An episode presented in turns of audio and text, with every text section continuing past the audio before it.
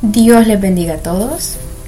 Bienvenidos a un nuevo episodio de Jesús mi testimonio o Jesus my testimony. Mi nombre es Andrea Rodríguez para los que no me conocen o no han escuchado los episodios anteriores. Hoy tengo la oportunidad de tener una joven, una invitada especial que nos va a estar compartiendo su testimonio y cómo Dios ha transformado su vida. Y no quiero hablar mucho, así que voy a pasar este tiempo para que sea la invitada presentándose y primeramente pues ella se va a introducir, pero también quiero que nos, que nos contes en qué iglesia estás y para que los demás que nos escuchan puedan saber. Así que este es tu tiempo. Bendiciones a todos. Mi nombre es Saraí Cornejo. Pertenezco a la iglesia Palabra Fe Santidad de Rock donde pastorean mis padres, Constantino y Maritza Cornejo. antes de comenzar, vamos a orar, ¿verdad? Y de ahí me presento formalmente y continuamos con el resto de lo que el Señor ha hecho en mi vida personal. Padre precioso, venimos delante de tu presencia primeramente para darte gracias, a glorificar tu nombre Jesús, a decirte que te amamos no solamente con nuestras palabras, sino por medio de nuestra vida, por nuestras acciones, Dios. Que seas tú, Espíritu de Dios, guiándome, que seas tú acordándome de todo lo que tú has hecho en mi vida para poder darte la gloria y la honra que solo tú te mereces. Te agradezco, Señor, por la oportunidad de poder compartir el Evangelio y mi testimonio con todos los que lo necesitan escuchar. Gracias, Jesús. Amén. Y amén. Y así proseguimos. Eh, quiero comenzar explicando quién soy y como persona, como he crecido. Como dije anteriormente, mi nombre es Saraí Cornejo, tengo 21 años, soy la menor de dos varones, dos hermanos y he crecido siempre en la iglesia, nacida en el Evangelio por la misericordia y la gracia del Señor. pertenecíamos a la iglesia Lirio de los Valles y ahí crecí con muchos niños, con muchas niñas que también eran nacidos en el Evangelio, pero que nuestros hermanos y hermanas mayores no crecieron en eso. Entonces, la vida, la oportunidad que nosotros teníamos era algo diferente y son cosas que uno no considera ya como adulto que sea algo diferente en la vida de uno.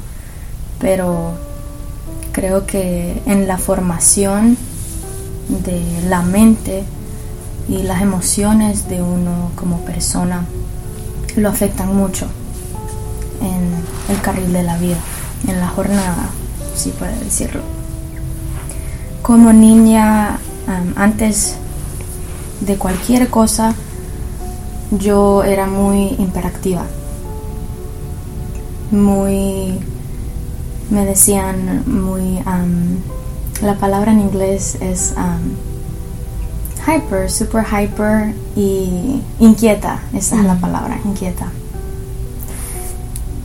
Y pasaba con todos, pero tenía mi grupito como siempre de unas niñas y éramos como tres o cuatro.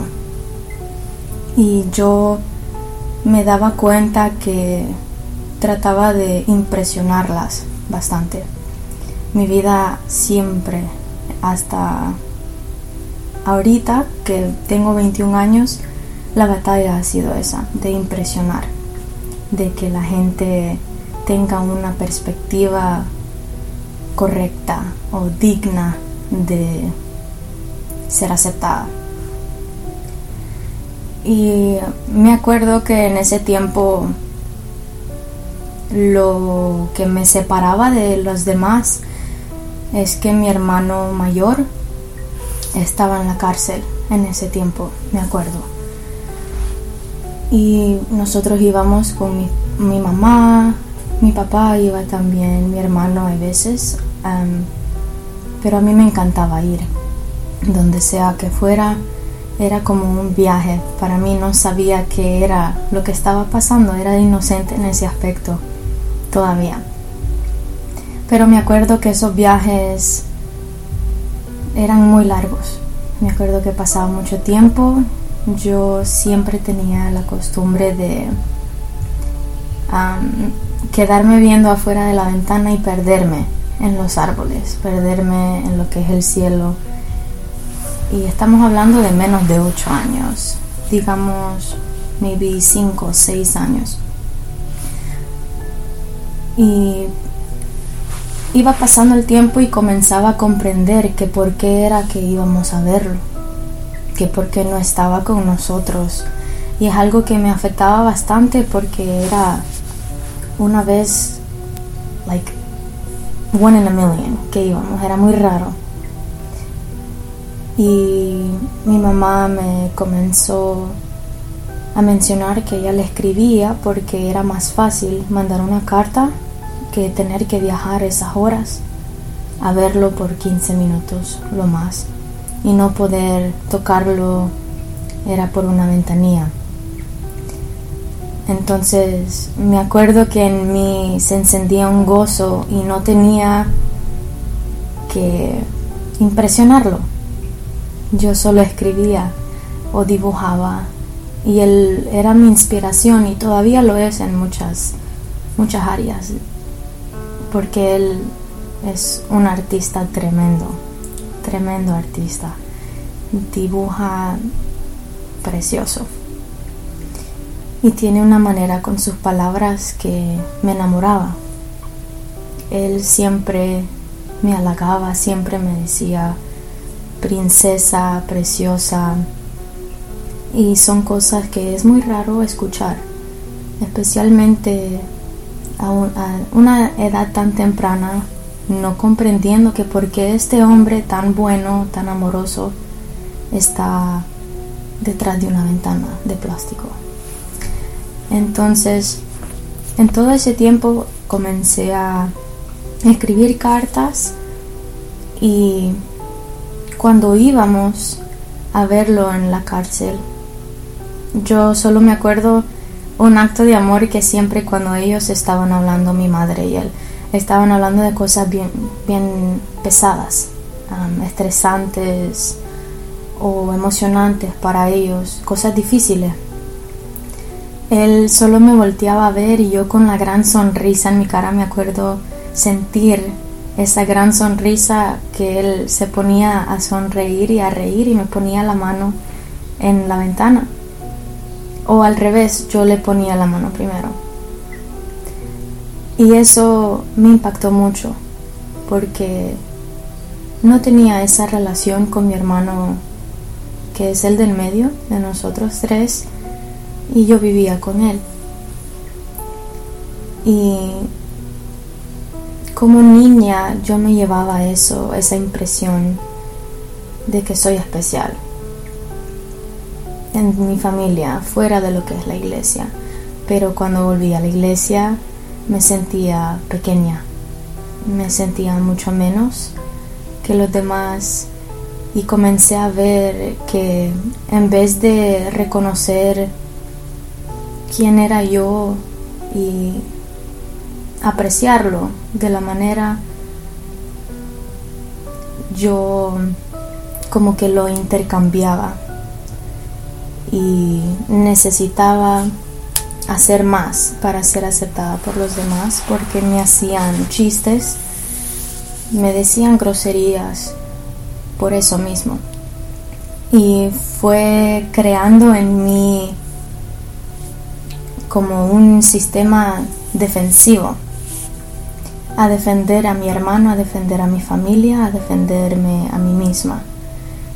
Y de ahí comenzó una, no sé si se dice así en español, agresividad, de ser demasiado agresiva, contestona, peleona, pero era un dolor que estaba naciendo en mí a través de eso. Fue un espíritu de rechazo que estaba yo abriéndole la puerta porque uno permite que penetre en la mente y más que todo que penetre en el alma, en el corazón. Pero obviamente de niña uno no comprende qué es lo que está pasando en el mundo espiritual. Entonces, de ahí comenzó la personalidad de ya no voy a aceptar de que soy delicada. No quiero que me vean como delicada, como una princesa. No quiero que me vean como alguien que tiene que ser cuidada. Comenzó la persona, el personaje de querer ser fuerte, querer ser la que a nadie le podían decir nada y a una edad de menos de 8 años. La niña alegre ya comenzó a bajar.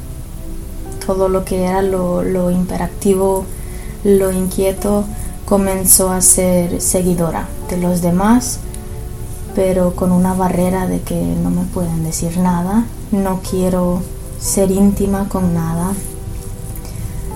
Y la identidad falsa pues comenzó de una temprana edad a mentir, a buscar ciertas cosas para herir a las demás personas o los demás niños en ese entonces, mientras estábamos en los cultos.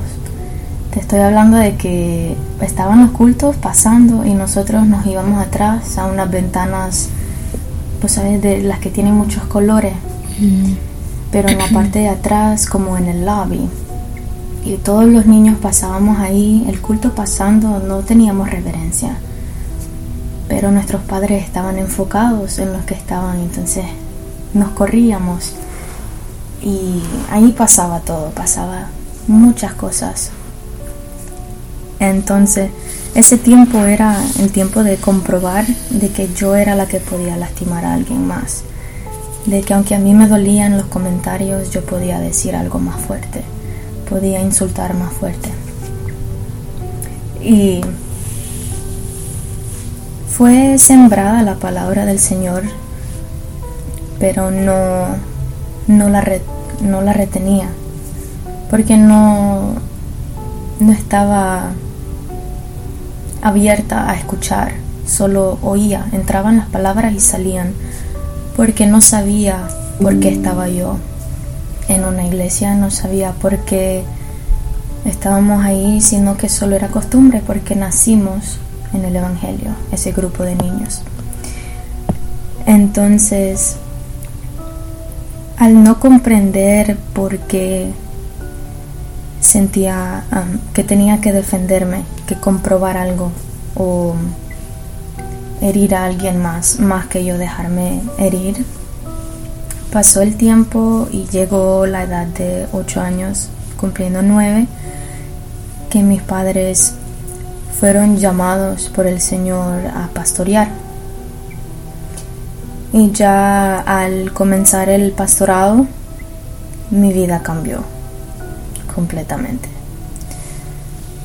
Nos mudamos que eso fue algo demasiado difícil como cualquiera.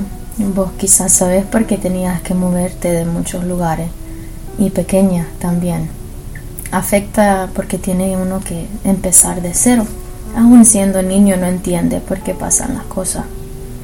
Y como no tenía una relación con el Señor, no comprendía, solo me quejaba.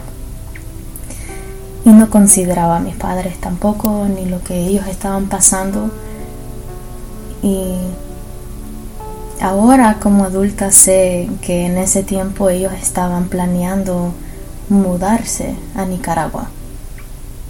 Ya no vivir en los Estados Unidos, sino que regresar a su país. Y claro, llevándonos a nosotros. y lo que uno no ve de niño va, cómo fuera la vida si estuviéramos allá. Uno no sabe qué, qué hubiera pasado. Pero nos mudamos a Carolina del Sur, vivíamos en Carolina del Norte. Y fue donde comenzó la pérdida de mi identidad más fuerte. Ya yo había engordado como niña.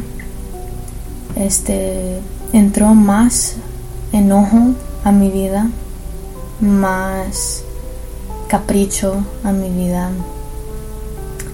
Y la verdad, ese cambio fue más traumante de ver a mis padres sufrir, más que yo misma, porque yo vi el, cambio de, de ánimo en ellos al llegar a un lugar nuevo, a comenzar introducirse con gente nueva y ellos recibir un rechazo también no por algo que ellos estaban planeando o que querían, sino que responder y obedecer al llamado del Señor. Y no comprendía, no tenía intelecto pues, o discernimiento todavía, era una niña, pero sentía el peso, el, cambio de, de atmósfera que había en nuestra familia. Sabía que nunca iba a ser igual. Y nos mudamos, comenzamos la vida en Carolina del Sur, pero comenzó la etiqueta, así se dice, de hija de pastor. Y para mí fue un horror, porque de ser una niña que nadie la regañaba por estar en la parte de atrás de la iglesia con los otros niños jugando, hablando, riéndose mientras estaba el culto. No, ya no tenía esa oportunidad, no tenía esa libertad de ser niña. Y esto que, que estás diciendo ahorita es algo bien importante, porque muchas personas no conocen ese lado de la familia pastoral. No conocen la vida al otro lado de lo que es lo que simplemente se mira desde un púlpito. La familia pastoral, el pastor, la pastora, los hijos de los pastores. La etiqueta. Exactamente. Lo que uno piensa que debería de ser como miembro de la congregación. Bueno, esta familia me está liderando. Ellos son el mayor ejemplo. Exacto. Y son frases que todavía usa la gente. La persona de máxima autoridad he escuchado y con razón, porque bíblicamente es el, el pastor el que nos guía. Pero esa misma etiqueta a una niña de 8 años no no da, porque es una niña. Y la niña no sabe eso. La niña solo escucha las demandas de los adultos, ni de los niños, porque son niños, sino de los adultos. Escucha los comentarios, escucha los lamentos de la mamá, del papá, no solamente porque ellos no son considerados suficientes por la congregación en muchas veces, sino que también ahora a su niña, la menor de tres, de ocho años, que lloraba al mudarse, de que lloraba porque se sentía insuficiente, pero ellos no sabían, porque yo no comunicaba eso, no sabía comunicar mis emociones aprendí a encerrarlos y a demostrarlos como enojo. Entonces, todo eso tiene mucho que ver porque es, es un peso imposible, una postura imposible de cargar como ser humano, porque no somos perfectos, ni los pastores. Y ahí va la historia. Y yo sé que todos los hijos de pastores o hijos de líderes pasan por algo similar y no quiero no traerle la verdad a las personas tampoco porque sí cuesta compartirlo por lo mismo de que qué dirán de que es muy emocional mm. muy sensible. Es tu responsabilidad no escogiste estar ahí pero es tu responsabilidad y me lo decían de ocho años me lo decían mucho o lo mandaban a decir con los hijos. Y las groserías comenzaron a crecer, no solamente por mi apariencia, sino por cómo me comportaba. Yo era la niña mala de todos los niños, era la más malcriada, era la más que faltaba el respeto, pero ahora creo que era como un cry for help como un grito de desespero, porque estaba sufriendo por dentro y no sabía, no sabía que no era normal, no sabía que era incorrecto, que había maneras de ayudarme.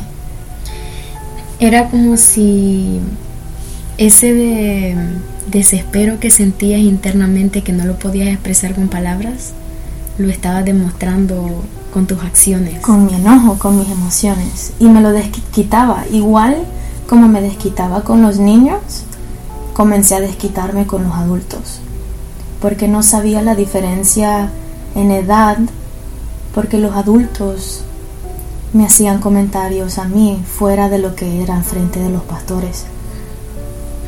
Y mucha gente no sabe que sus hijos están siendo empujados de esa manera o guiados de esa manera a la fuerza, sin los padres saber. Son palabras que marcan el alma. Y no solo tratando de guiarlo a uno, sino que señalando, diciéndote, tienes esto y esto y esto malo contigo. Tienes que ser más como esta niña.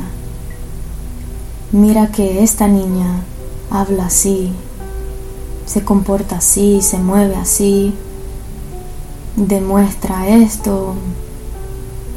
Pero yo por dentro decía, pero ¿por qué tengo que ser tan fuerte? ¿Por qué tengo que ser tan perfecta? ¿por qué? O sea, me preguntaba y le preguntaba al Señor, ¿por qué? ¿Por qué soy yo la que tengo que pasar por esto? ¿Qué hay mal en mí de que yo tengo algo que comprobar o que arreglar? Porque no escuchaba nada mal de los otros niños, sino que solo escuchaba negatividad y nunca escuchaba nada positivo. E incluso mis padres estaban haciendo lo, lo que ellos podían, porque para ellos era algo extremadamente nuevo también.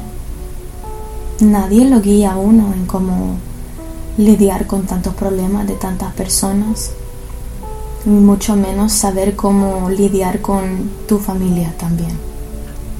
Y quizás sin saber que tus hijos están pasando por eso. Porque es una niña de 8 años que puede estar pasando un niño de 13 años, un joven juvenil. Y no sé qué tanta presión le hayan puesto a mi hermano, porque solo dos nos congregábamos, porque mi hermano mayor estaba en la cárcel. Entonces, su perspectiva puede ser muy diferente porque era juvenil y era varón, pero como niña tenía que ser muy presentable, me tenía que sentar de una manera, no me podía reír de la manera que yo me gustaba, no podía correr con los niños afuera y me llevaba muy bien con los varones, con los niños varones, porque las niñas me, me acosaban, me insultaban Entonces ahí creció el amor, o no el amor, sino la comodidad con estar con varones, porque me sentía uno de ellos.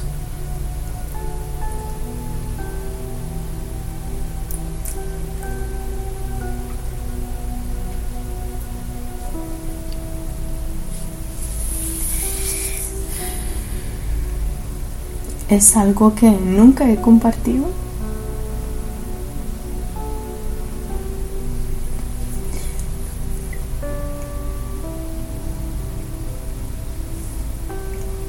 Pero sé que muchas personas aún dentro de la iglesia pueden perder su identidad de esa forma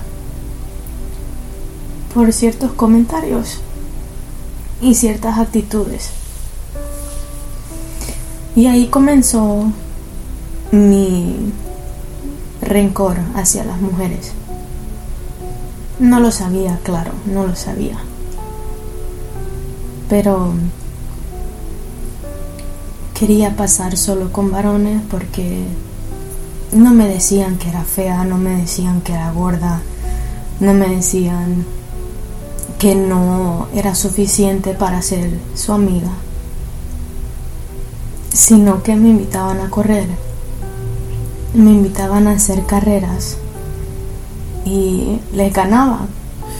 Me sentía fuerte, me sentía valiente y me incluían en todo. Y los varones normalmente son así más que las mujeres sean niños o sean adultos, todavía se ve lo mismo, no importando la edad. Y eso solo es en la iglesia. En el lado secular, yo no hablaba en la escuela. No decía nada, me gustaba observar y todos los comentarios que escuchaba en la iglesia no los escuchaba en la escuela, pero miraba las miradas de distancia. Porque preguntaban qué hacen tus padres, de dónde eres y por ser hispana, muchas personas también cambiaban la actitud hacia uno. Y cuando decía, oh, mis padres trabajan en una iglesia, no tienen trabajo. De ahí se agarraban los niños de la escuela porque la vida del mundo normal hay muchos que no, no saben qué es ese estilo de vida de cristiano. Entonces yo era, era muy apartada de todos los niños, pero encontré refugio en lo que era la clase de coro, que es una clase, um, un special, se dice, que no es matemática ni ciencia ni nada así, pero uno aprende a cantar, aprende música y también aprende a ser un equipo los que han tomado clases de coro quizás entiendan. Pero es algo que ciertos maestros tienen el, talento de incluirlos a todos sin hacer sentir mal al, otro niño. y esas clases eran mi, mi paz. Era mi clase favorita y me di cuenta que me encantaba la música. No fue en la iglesia que me di cuenta que me gustaba la música, sino en la escuela. Y estando en cuarto o quinto grado me acuerdo de un día muy específico que me comenzaron a molestar a decir, oh, te gusta este niño, te gusta este niño. Y pues eso es normal, Todos los güiros, todos los chivines hacen eso. pero yo era gordita, yo era un nerd, me gustaba la música, me encantaba estudiar, me encantaba organizar los cuartos de la clase, estaba siempre sola, pero siempre leyendo algo, siempre en mi pupitre, así se dice, ¿verdad? Pupitre. Y perdida en mi propio mundo. Entonces comenzó la idea de que, ¿será que me gusta este chilín? ¿Será que me gusta este niño? Y comenzó esa etapa, esa mente de considerar la idea. Tal como comenzó en la escuela, así comenzó en la iglesia también, a esa edad. Ya de 9, 10 años quizás, ya para el quinto grado, 10 años. Y en ese tiempo, ese mismo día me estaba molestando de eso y yo lo negaba porque no sabía qué era sentir eso, no sabía qué era pensar en esa forma porque no estaba expuesta una niña nacida en el Evangelio no se habla de eso. No nos enseñaron de eso. En las clases de niños lo que aprendíamos era Adán y Eva, el arca de Noé, Moisés y la creación. Entonces no sabía qué era y yo aún tenía la costumbre de, de mostrar enojo cuando no comprendía lo que estaba pasando. Entonces, comenzó eso, pero me cohibía en la escuela. No me sentía igual de fuerte como en la iglesia. Y pasó que mi primo Elvin, él falleció de una manera trágica, un accidente de automóvil y no entendía por qué me pesó tanto esa muerte de mi primo, porque era un hombre mayor, un hombre grande, pero me comencé a dar cuenta de que me hablaba como persona, no me hablaba como niña que no entendía, me trataba con respeto. Y me acuerdo un comentario que él me dijo, yo le comenté de sus tatuajes. Tenía muchos tatuajes en los brazos. Y específicamente le pregunté uno de un payaso. Bueno, no era un payaso, sino las caras de teatro. Y me acuerdo que se agachó a mi nivel de mi estatura y me dijo, no quieres tener esto. Esto es malo.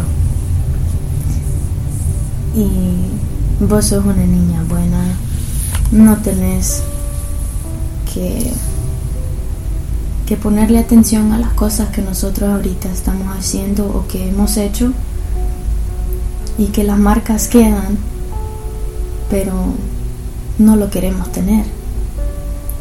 Y me hablaba así, como seria. Y me quedó eso y me acuerdo que en una reunión donde mi tía, toda la familia se reúne ahí mucho, bastante todavía. En una de esas reuniones él estaba en el sofá y entre nosotras las niñas, las primas, nos retábamos a hacer cosas de la nada y el reto para mí era abrazarlo.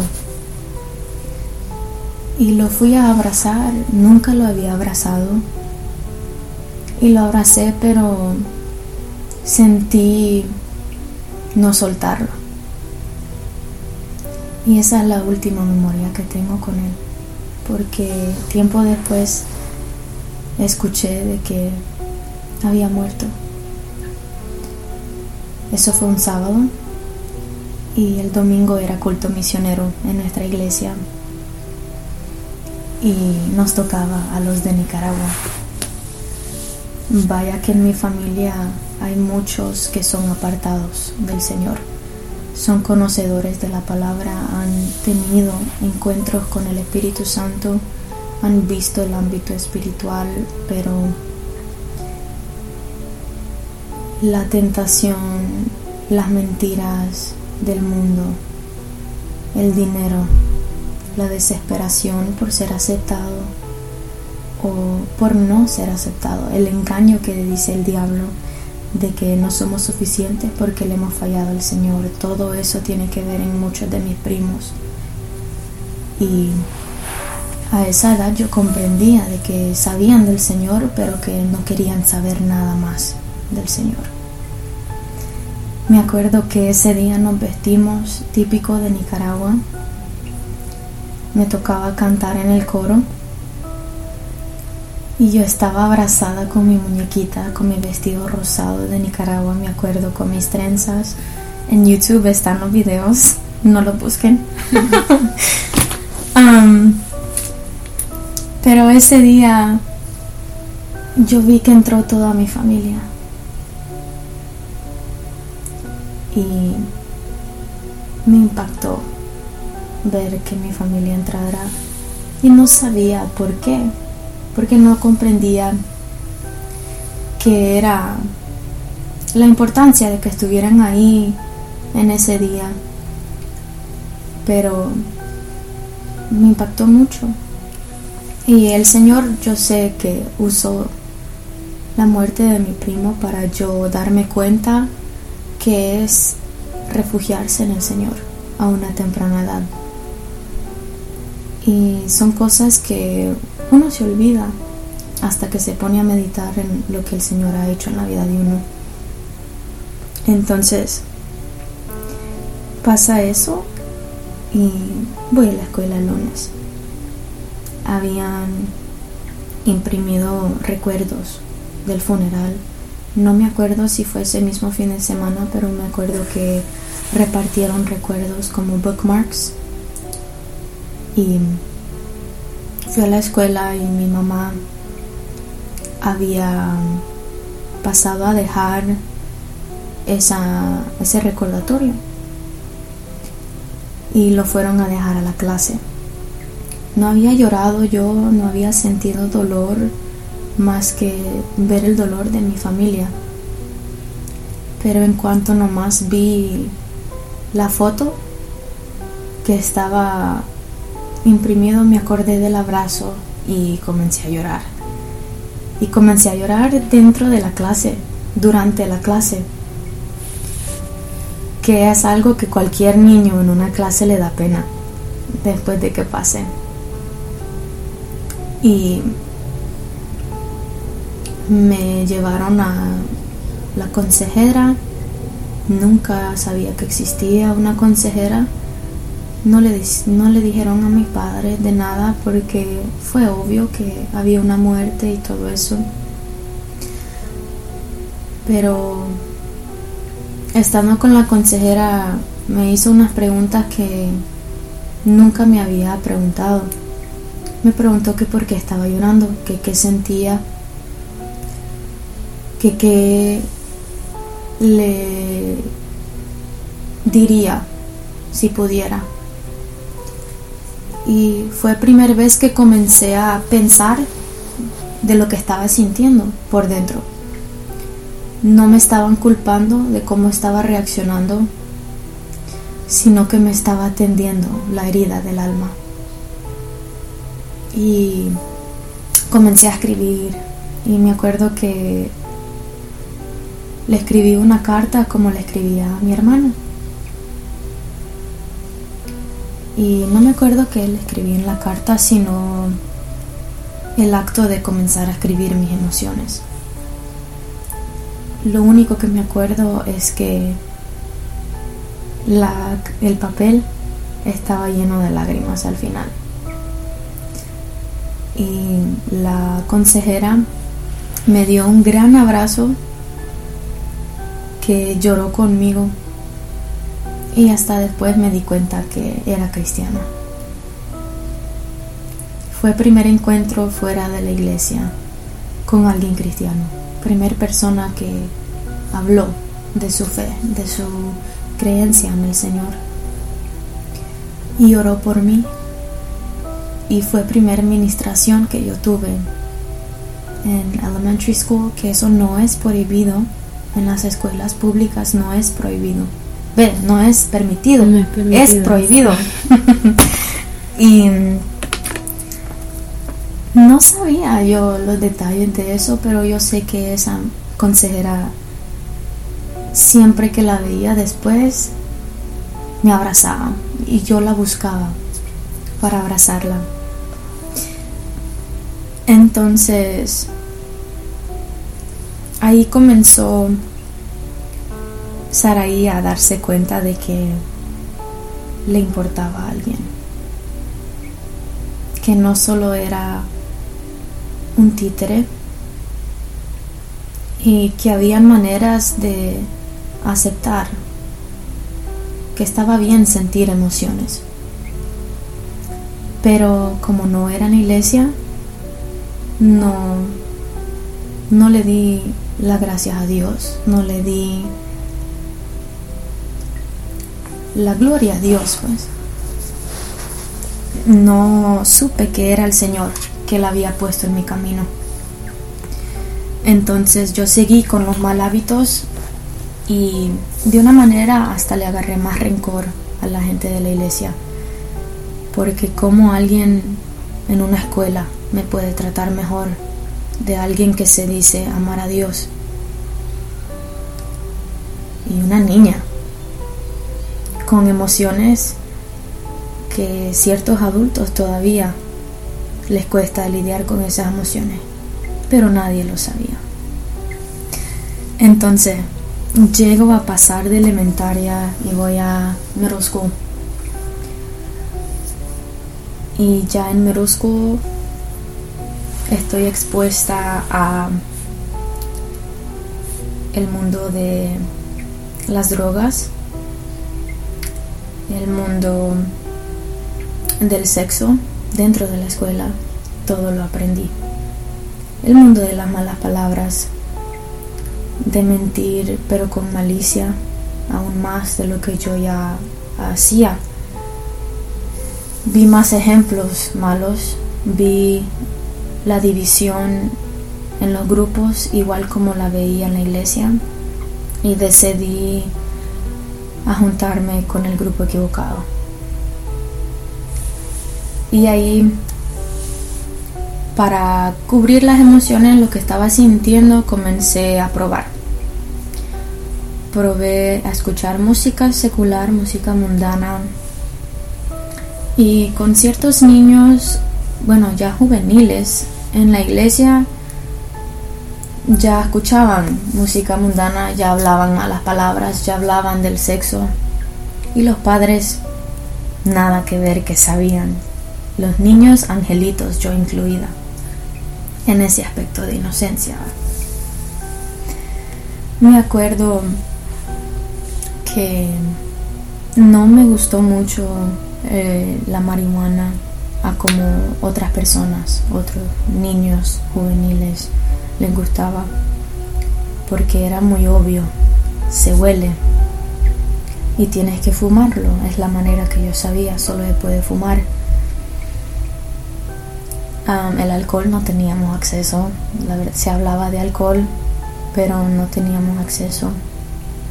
Entonces,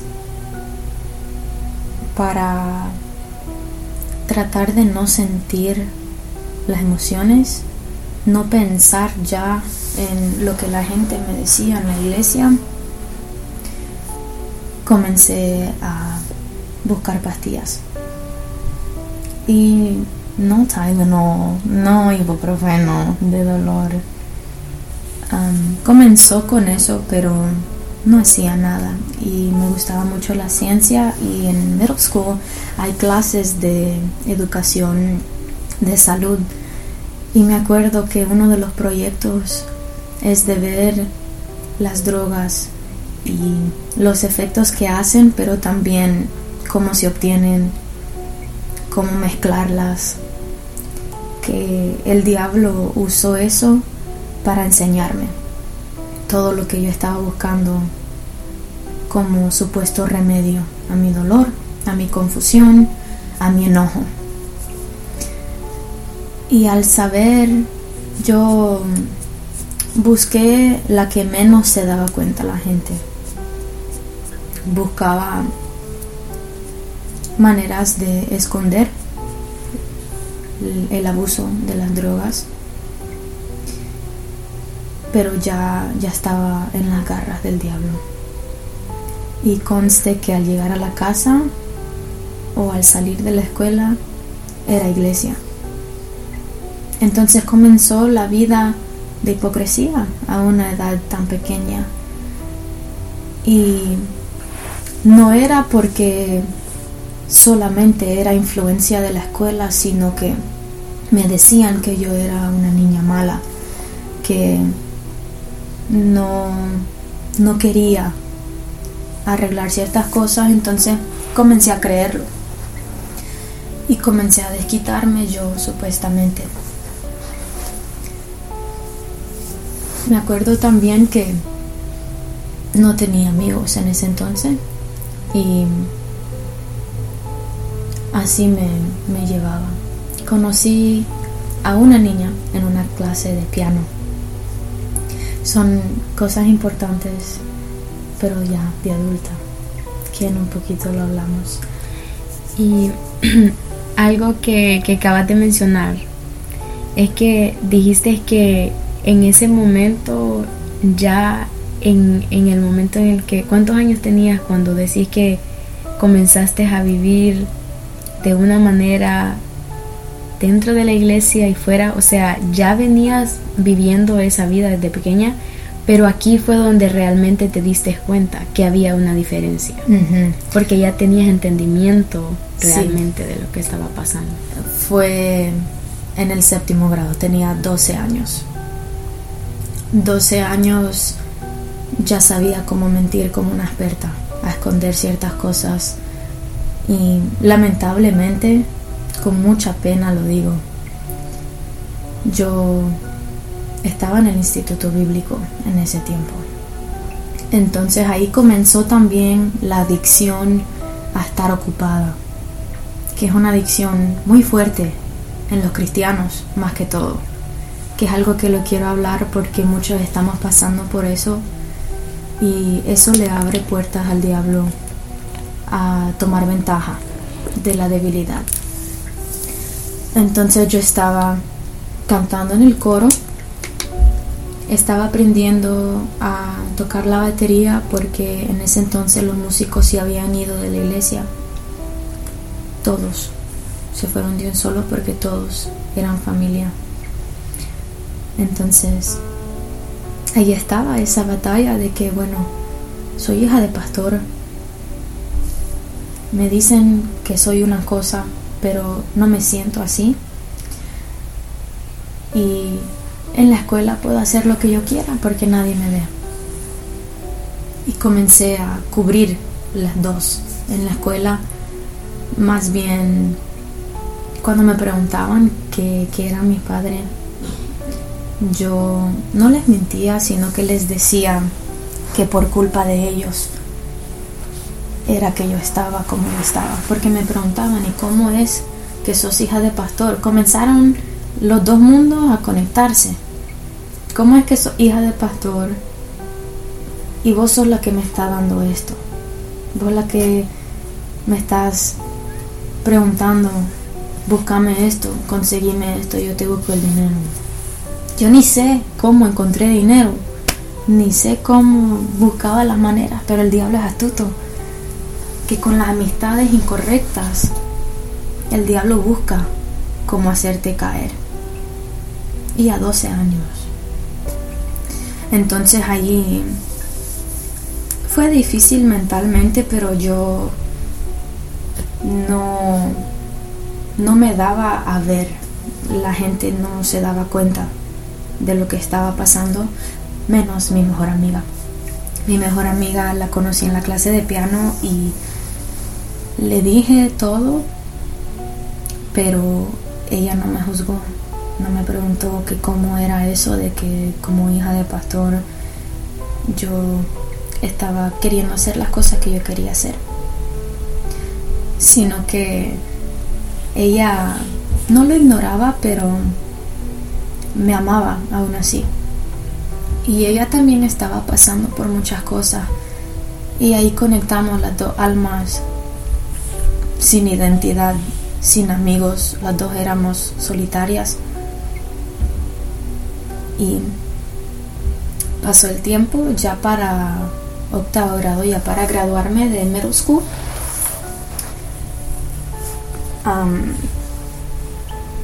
hubo un incidente en la escuela que me usaron para traducirle a una niña nueva que no sabía inglés y hubo una discusión ahí y ese enojo mío explotó.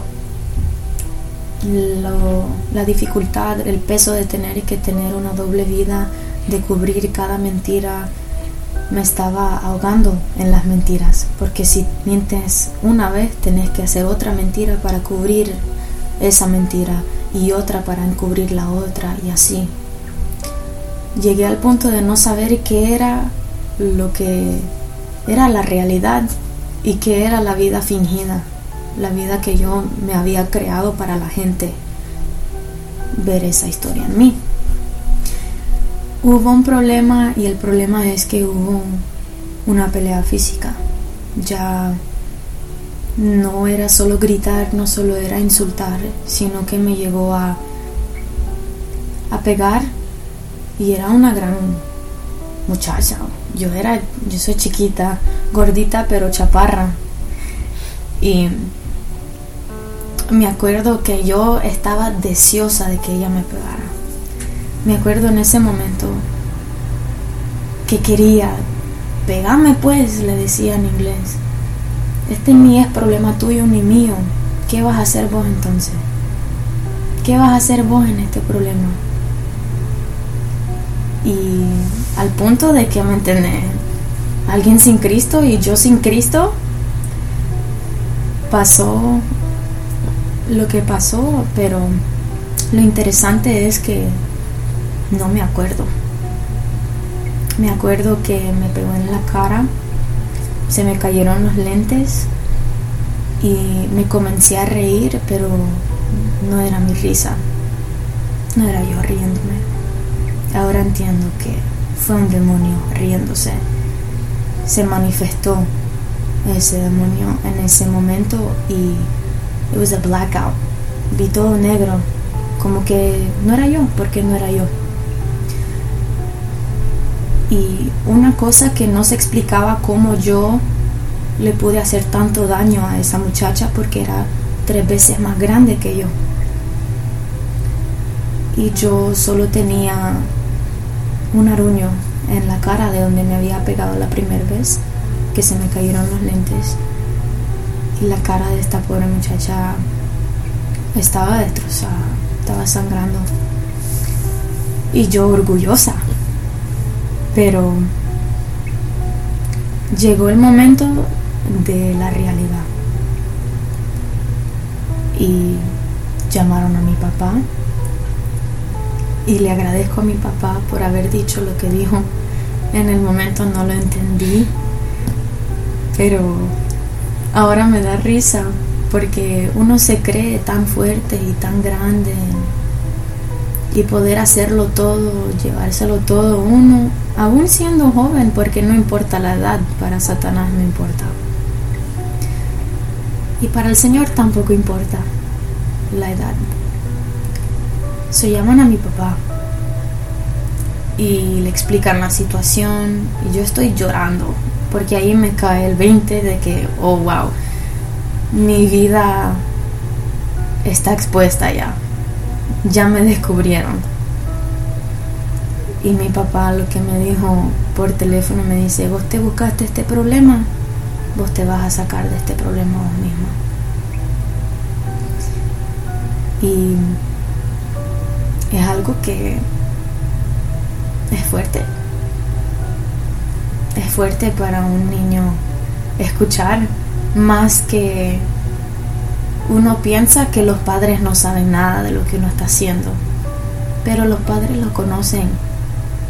Por el mismo amor que tienen es que se hacen los que no saben. Pero sí saben, ciertas cosas sí saben, quizás no lo íntimo, pero sí se dan cuenta que algo no está bien. Y me acuerdo que salí a la sala de la escuela y el principal me gritó desde el otro lado del edificio y me insultó el, principal de la escuela y me trató como mujer, como adulta. Pero yo nunca había tenido problemas en la escuela, entonces estaba yo con esa falsa idea de que no, pero yo soy buena niña. Yo tengo buenos, buenos créditos, buenas notas, estoy en clases avanzadas, estoy pasando todas mis clases, nunca me he metido en problema. Pero el Señor permite esa confrontación al espíritu de uno, al alma de uno, porque si no hubiera sido así, yo no hubiera reaccionado o no hubiera comprendido lo que estaba pasando. Y ahí fue que comenzó a crecer el orgullo. O sea, me di cuenta de la magnitud de lo que estaba pasando, que me estaba pudriendo por encima, pero en vez de reaccionar de una manera a rendirme al Señor, lo que hice es que me empapé de ese mundo más. Me gustó la atención, me gustó que la gente ya me conocía el nombre, me gustó que todos me hablaban ahora, me conocían. Ahora yo era la fuerte de la escuela, yo era la que nadie podía decirle nada, que no se podían meter con ella, ya no tenía nada más que comprobar de mi fuerza. Y hacemos la transición de middle school a high school. Comienzo la escuela de high school y en los primeros dos años de la escuela de high school creció más el vacío en mi corazón y creció más el sentimiento de odiar a la iglesia. Aunque yo estaba tratando y tratando y servía porque quería saber qué era lo que la gente estaba diciendo. Yo había tenido momentos de profecía que a mí me había hablado el Señor de que tenía un ministerio de pastora, tenía un ministerio de alabanza, el don de sanidad. Ya el Señor me había usado como niña, aún yo estando como estaba, por su misericordia y su gracia, porque no era que yo estaba entregada a Él, sino que me estaba tratando de llamar mi atención con cuerdas de amor, diciéndome que era útil para Él, que era importante para Él, pero muchas veces nosotros los seres humanos no queremos aceptar eso. Lo comprendemos, lo entendemos, sabemos que es verdad, pero no nos gusta aceptarlo como la realidad hacia nosotros, porque nosotros nos vemos como la peor basura del mundo, como los más indignos. Y me acuerdo que ya a la edad de 16 años, aquí es lo que más, lo que más marcó la vida mía, pero también de mis padres y también de la congregación. A los 16 años yo salgo de mi casa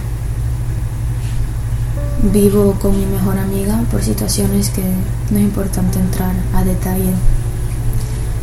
El enemigo logró sacarme de mi casa y causar que la relación entre mis padres y yo se rompiera. Estoy con mi mejor amiga, bloqueo los números de mi familia, incluyendo mi hermano, porque mi hermano en ese entonces pensaba que estaba siendo muy dramática y me lo dijo. y los bloqueé a todos, no quería saber nada de ellos, nada de la iglesia. Y ahí comenzó Saraí a darle rienda suelta al mundo, a los deseos de la carne. Forniqué por la primera vez. No fue porque quería, fui abusada. Aprendí mucho de lo que es el mundo de la pornografía. No me gustaba, me daba asco, pero sentía que necesitaba verlo para poder satisfacer a una persona que supuestamente me amaba y a una persona que supuestamente amaba yo. Entró una obsesión por satisfacer a otras personas, no solamente emocionalmente, sino también sexualmente. Alguien nacido en el Evangelio nunca saber nada de eso y a la edad de 16 años ser llevada a ese mundo de 0 a 100%. Y no a la fuerza porque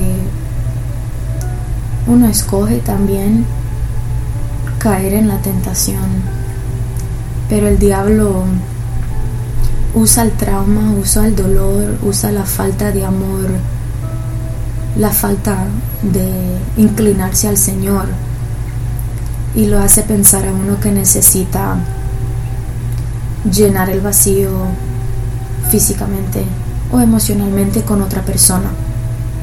Ya las drogas ya no me hacían efecto. Mi cuerpo llegó al punto de que no, no llegaba a un high. Ni con marihuana, ni con mezclar el alcohol con la marihuana, ni con las pastillas, ni nada junto no podía satisfacer a olvidarme. No llegaba a ese punto de entrar a ese mundo de que nada existía. Entonces, pasa eso y espiritualmente se abrió como un portal. Y después de esas ocasiones que fui llevada al abuso, el diablo comenzó a hacer burla conmigo de una manera que me comenzó a atormentar en sueño. Ya dormía y solo soñaba con abusos. Veía pornografía y solo pensaba en abuso. Ya no... Todo lo que había escuchado yo del sexo era el sexo es malo y no se puede hacer. Entonces eso como me pasó a mí de una manera mala, ya automáticamente todo lo veía de una manera negativa y no creía ya en lo que era el amor romántico, nunca lo había visto, pero espiritualmente dentro de esos sueños me llegaron sueños que sentía como que eran memorias, sueños en los que me levantaba sudada me levantaba con el corazón palpitando demasiado rápido, no poder respirar, que las personas pueden explicarlo como un ataque de pánico. Y esos sueños o esas memorias eran de yo niña, muy pequeña, y era de un abuso.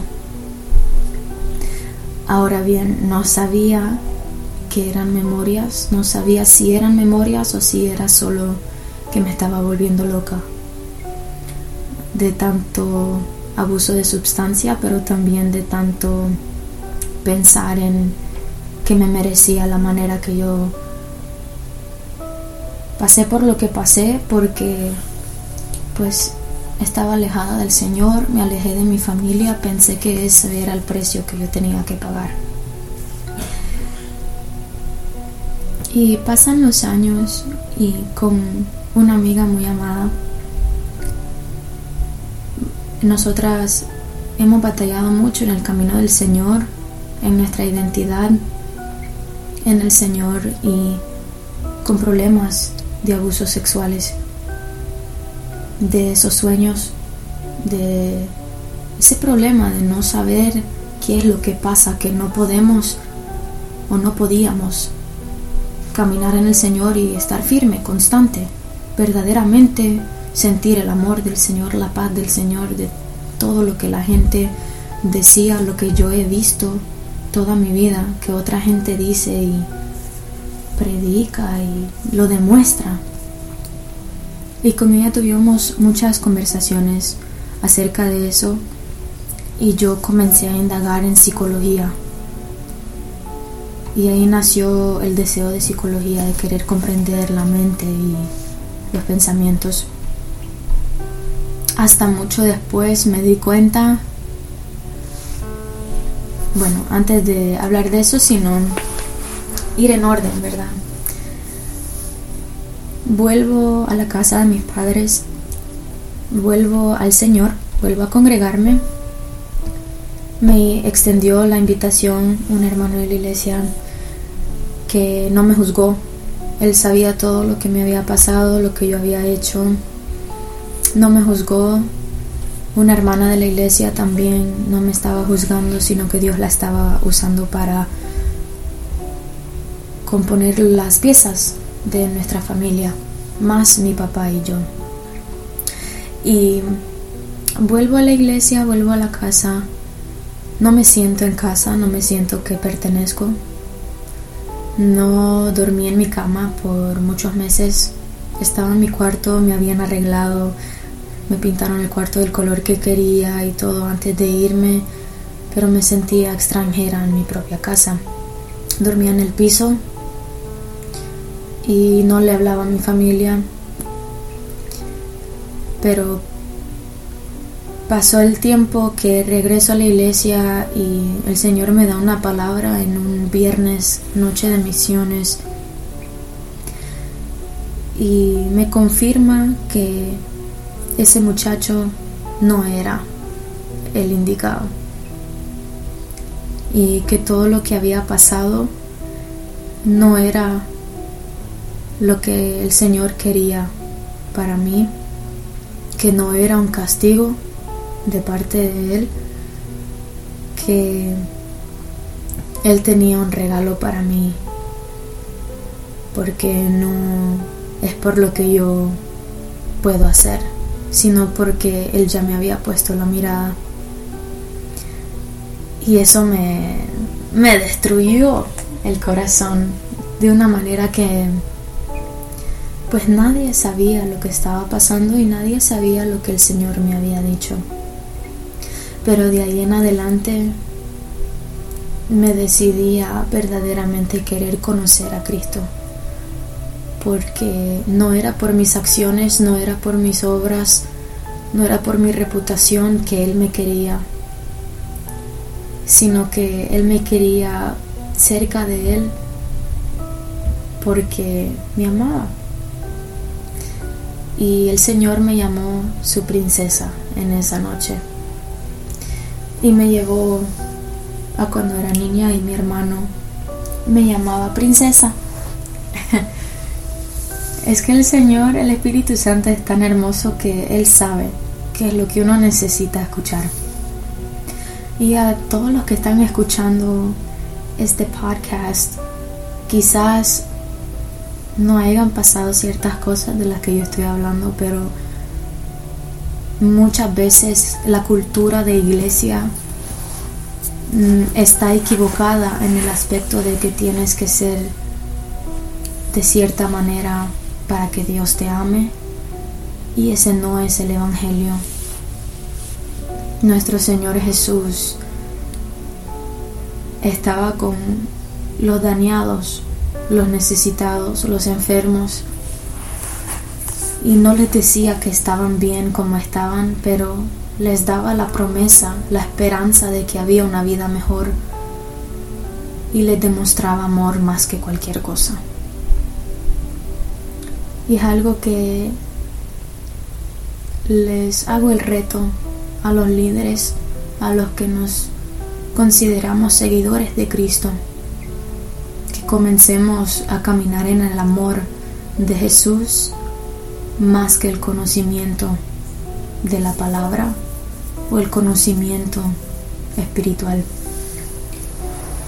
Porque las palabras no hacen mucho efecto en las personas que están destrozadas del alma. Lo que impacta a las personas es el corazón, es saber que hay amor para ellos todavía y que el Señor los quiere redimir, que el Señor los quiere abrazar. Ya conociendo al Señor, ya verdaderamente arrepintiéndome y naciendo de nuevo, el Espíritu Santo me permitió comprender muchas cosas espirituales y le comencé a preguntar al Señor qué eran esos sueños, qué eran esas cosas que yo no podía dormir tranquila. Y el Espíritu Santo en nuestra congregación lleva mucho tiempo enseñándonos de la sanidad interior de nuestra alma y de la importancia de eso, de tenerlo a Él, de conocerlo a Él, que Él sea nuestro refugio y nuestro mejor amigo, porque solamente Él es el que puede reconstruir el corazón que está hecho pedazos por el hombre. Y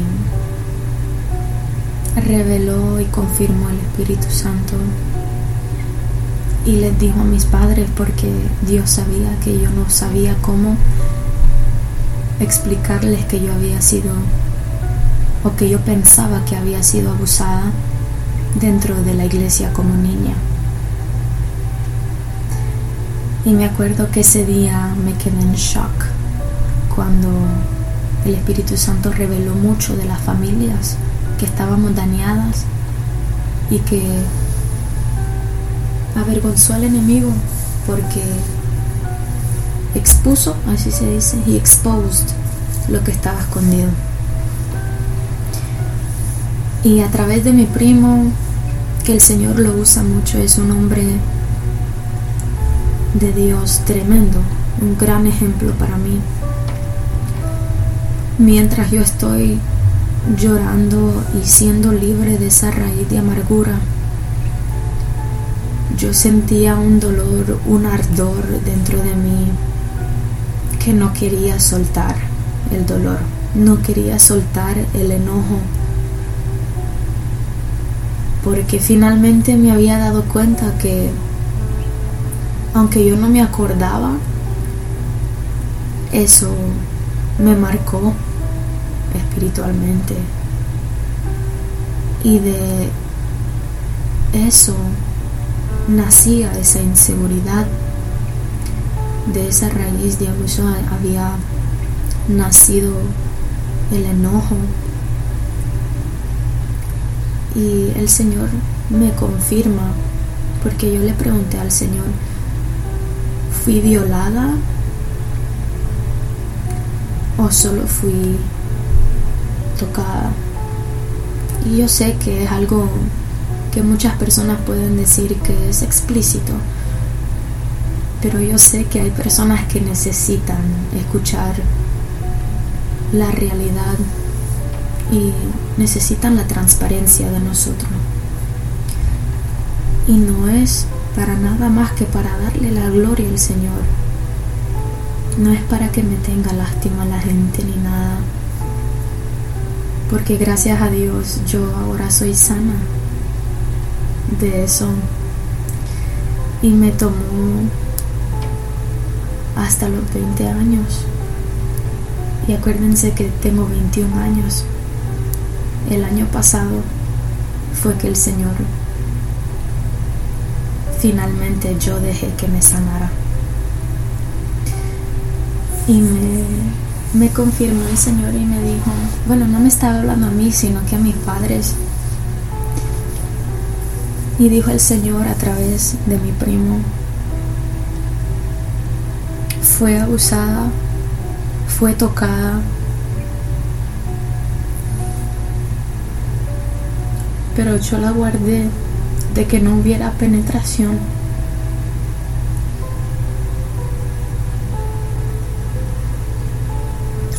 Y por más que uno piense que el Señor es malo con uno, que el Señor permite ciertas cosas,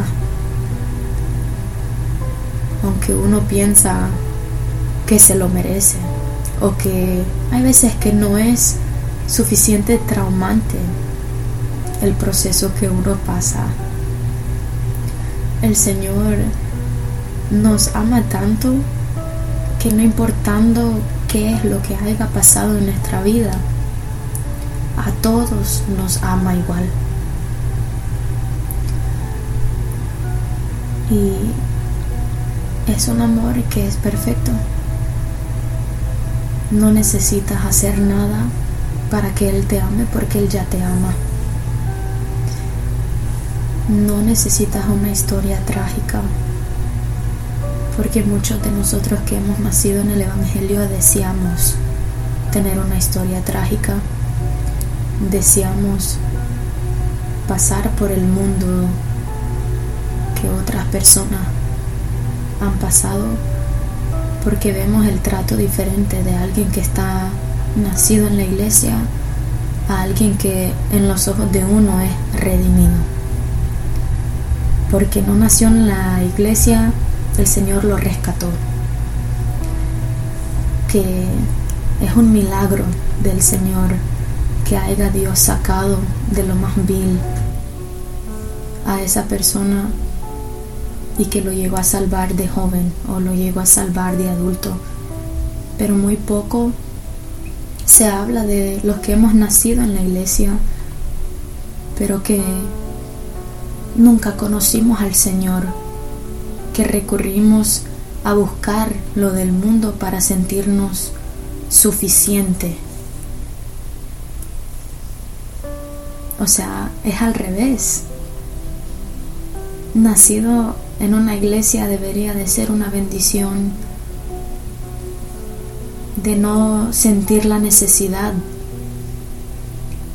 de probar droga, de fornicar, de mentir. Pero muchas veces le damos, enaltecemos, halagamos a las personas que han pasado por eso, salido de pandillas, salido de la prostitución. Le damos gloria al diablo, le damos gloria. Ponemos como como un deseo lo que el diablo nos ofrece. A, nuestra juventud, a nuestros niños, les hablamos más de lo negativo del mundo, les hablamos mucho de lo que es el, el temor al Señor, pero el temor miedo, no respeto, no honra. Al nivel, al punto de que uno llega a creer que tiene que tener un problema para que Dios lo ame suficiente para ayudarle. Porque un problema interior no es suficiente, no es un problema real comparado con una adicción o con problemas que otras personas pasan. Pero lo más bello es recibir el perdón, recibir el amor del Señor. Y seguimos aprendiendo porque nunca seremos intachables, nunca seremos llenos de perfección, nunca seremos lo que todo el mundo quiere de nosotros. Pero la promesa que tenemos, como dice el apóstol Pablo, parafraseando, él dice, yo no me hago el que yo ya lo he logrado. De ninguna manera, muchas veces él dice, de ninguna manera. Pero prosigo hacia la meta constantemente porque es difícil. Solo Cristo es el perfecto. Pero Jesucristo es nuestro amado, es el que nos da el amor perfecto. Y toda mi vida pasé mendigando amor.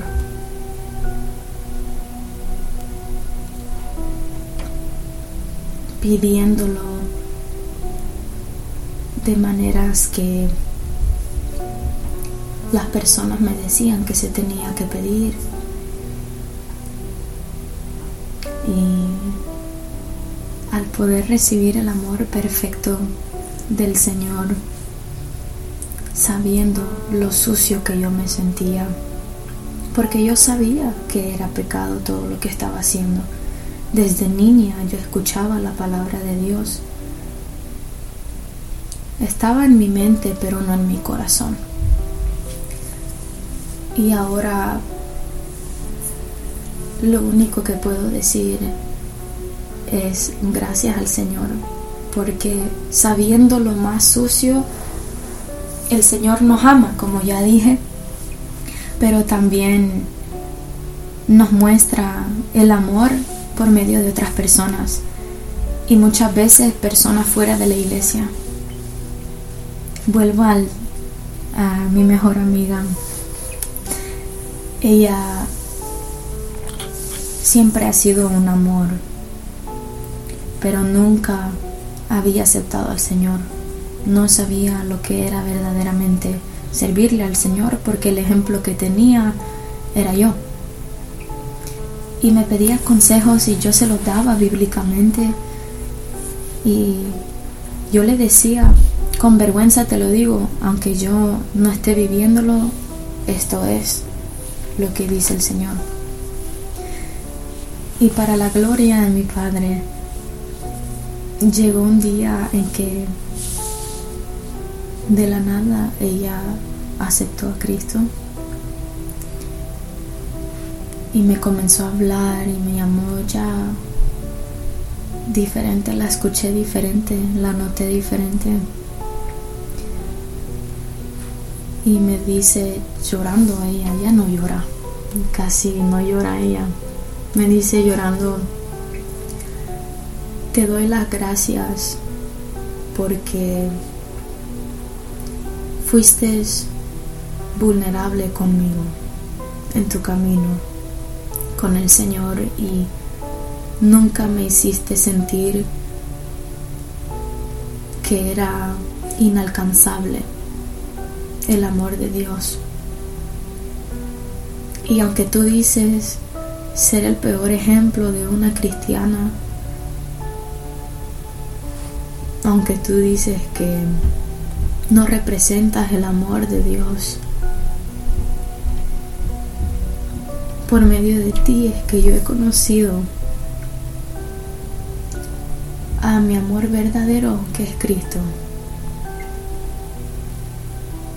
Y ella me comparte eso en un tiempo de mi vida que yo estaba sintiéndome avergonzada con el Señor de que no estoy haciendo suficiente. Pero el Señor nos exhorta a los cristianos y nos ha estado llamando a la intimidad con Él, a conocerlo a Él, a dedicar más tiempo dentro de la presencia de Él, enamorándonos de Él, más que trabajando solamente en la obra de Él. Porque trabajar en la obra del Señor no significa que estás siguiendo al Señor Jesús. No significa que has recibido el amor del amado. Y para la gloria y honra del Señor, ella tomó la decisión de casarse, de salir de la relación en fornicación que estaba. Y por medio de ella, ahora el muchacho que es su esposo es cristiano. Ambos acaban de tener su ceremonia en la cual ellos escogieron hacer la ceremonia de, de lavar los pies, públicamente demostrándole a su familia el, el ejemplo del Señor Jesús sirviendo a nosotros que no somos dignos y el propósito de ambos era que recibieran el mensaje del Evangelio. Y uno piensa que no hace nada para el Señor porque comete muchos errores. Pero el Señor usa el dolor de uno para que un alma, por lo menos, se sienta identificada. Y por medio de las imperfecciones, el Señor muestra su perfección. Y yo me asombro de lo que el Señor ha hecho en la vida de ellos dos. Y me preguntan a mí preguntas de la palabra, de cómo seguir. Ahora están constantes miembros de una congregación, bautizados, casados, dirigiendo estudios bíblicos por Zoom con la familia que nunca ha considerado regresar a los pies de Cristo, que nunca consideraron que eso era una posibilidad de ser amados por Dios, que eso es algo que a mí me ha motivado a compartir mi testimonio de la manera que lo he compartido hoy porque no es por lástima sino que el Señor nos hace fuerte por medio de Él. Y la meta es compartir el Evangelio las buenas nuevas, las noticias buenas de que hay un lugar que no va a haber sufrimiento, que ya no va a haber dolor, que no va a haber lamento, que no van a haber lágrimas. Va a ser un día de fiesta. Y esa es la meta que lleguen a los oídos de alguien o a los ojos de alguien el Evangelio por medio de nosotros. Y saber que vamos a cometer errores, pero que en esos errores el Señor nos enseña qué no hacer y cómo transformarlo para darle la gloria a Él y nosotros humillarnos. Y hasta hoy estoy agradecida porque hay muchas cosas que se pueden hablar, de muchas experiencias espirituales, de ver el mundo espiritual, de ver los demonios, pero también basta hablar de los milagros del Señor, de ver que una niña puede ser usada por Él para sanar a alguien que una persona que es considerada imperfecta, el Señor tener la misericordia, darle la gracia a esa persona de alcanzar una alma y que esa alma sea aún más que uno como líder en el Señor y que atraiga a más almas y más almas y más almas. Eso es la hermosura de nuestro Señor, eso es el Evangelio. No hacernos pasar por los perfectos, no querernos ver como los que no tienen errores, los que no pecan, los que no tienen nada malo, sino ser vulnerable, compartir lo que es la verdad, porque así es que el hierro afila al hierro. Y eso es todo lo que tengo. Gloria a Dios. Fíjate que en lo que estabas hablando hubieron tantas cosas que comencé a revivir yo en mi propia mente.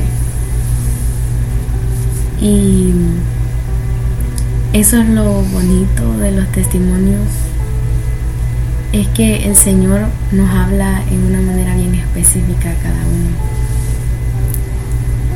Y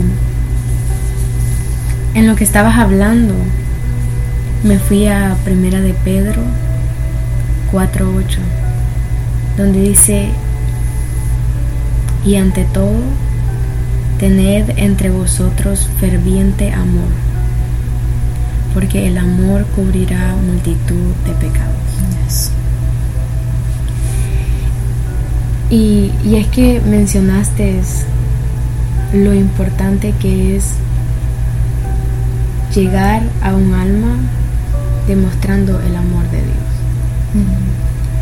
A pesar de todas las dificultades por las que tenemos que pasar, porque tenemos que pasar. De otra manera no entenderíamos. Exacto. No, no entenderíamos el amor de nuestro Señor, la gracia, la misericordia. Porque si no pasamos por eso, entonces no comprenderíamos a los que han pasado por algo similar. Exactamente. Y el Señor permite cada una de estas situaciones en nuestra vida para que vos sepas cómo en esa y puede ser en una en un aspecto tan específico en la vida de alguien y demostrar el amor hacia una persona en eso que ya pasaste que Dios mismo nos ayuda a nosotros a través de su amor a demostrar ese amor por a través de vos. Y otra cosa es que el Señor nos habla en tiempo y fuera de tiempo. Nos usa a nosotros mismos como vos dijiste, en momentos que a veces nosotros mismos nos, quedamos, porque yo no soy digno, no estoy en la posición correcta. Pero ahí es donde yo me doy cuenta, es que Dios no nos necesita a nosotros. Y eso es algo que a mí personalmente el Espíritu Santo me, boom, me habló. Es que Dios no nos necesita a nosotros. Dios va a utilizar cualquier circunstancia, cualquier persona para llegar y dar la palabra que Él quiere hablar. Y segunda de Pedro 3.9 dice, el Señor no retarda su promesa, según algunos la tienen por tardanza, sino que es paciente para con nosotros, no queriendo que ninguno perezca, sino que todos procedan al arrepentimiento. No me lo vas a creer, Andrea, pero ese texto lo acabo de compartir en la célula ayer mismo porque el Señor nos muestra la paciencia de Él hacia nosotros, para nosotros mostrarle la paciencia a otra persona. Y muchas veces hay gente que nosotros hemos herido en el camino. Y a causa de tanto herirlos, no nos creen ahora que es sincero. Y lo que toca es tener paciencia. Paciencia. Porque ellos están dañados. Ellos están sufriendo. Ellos están atormentados, atados en ciertas cosas. Y no somos quien para juzgarlos.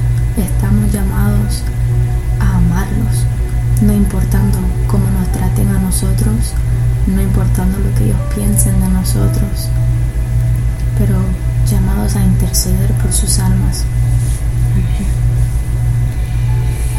Y eso es muy importante de mencionarlo. Y en realidad este testimonio viniendo de vos que naciste en el Evangelio, viniendo de una persona que no mucha gente conoce ese otro lado, de Saraí Cornejo, la hija de los pastores. Y para aquella persona que tal vez está escuchando este episodio y no se crió en el Evangelio, pero ha visitado iglesias y ha visto simplemente la cara bonita.